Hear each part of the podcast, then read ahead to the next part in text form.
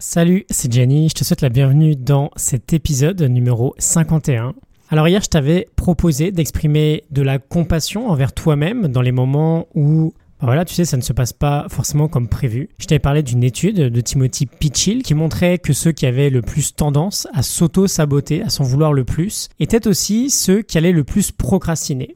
Et aujourd'hui, j'aimerais te proposer un outil pratique que tu peux utiliser, ainsi que trois questions que tu peux te poser en cas d'échec pour avoir d'une part ce sentiment de compassion envers toi-même, mais surtout pour te relever et pour avancer.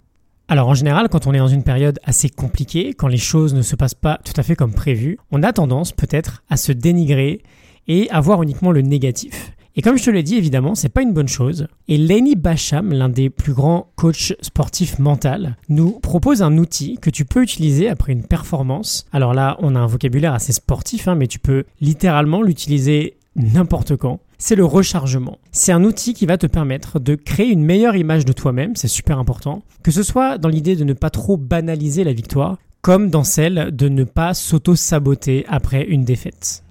Et donc après chaque performance, tu te demandes comment ça s'est passé.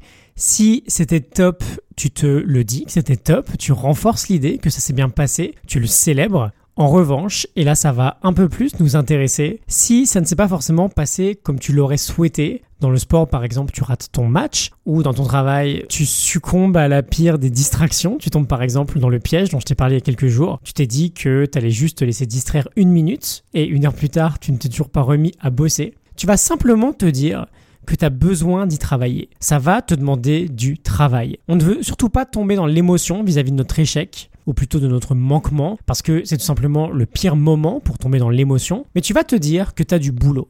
Ok, j'ai fait ça alors que j'aurais peut-être dû faire ça, il y a du boulot, j'avais prévu de faire ça juste une minute et j'y suis toujours. Qu'est-ce qui s'est passé? Comment je peux corriger ça pour faire mieux la prochaine fois?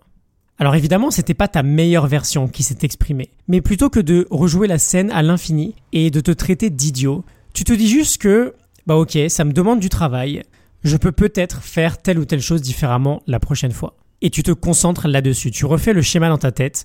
La prochaine fois que je me dis que j'en ai juste pour une minute, je coupe Internet. La prochaine fois que je me dis que j'en ai juste pour une minute, je coupe Internet. Tu renforces ce circuit dans ton cerveau. Tout simplement parce que celui sur lequel tu vas porter le plus de concentration sera celui qui aura le plus de chances d'exister la prochaine fois qu'une nouvelle situation similaire se présentera.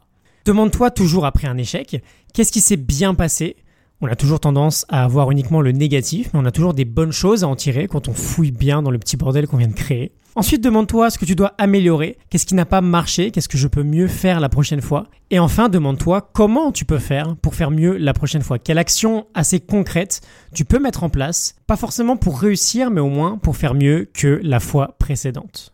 Je te mets la morning note du livre de Lainey Basham en description, With Winning in Mind. Et je te retrouve demain pour un nouvel épisode. Je te souhaite une excellente journée à demain. Salut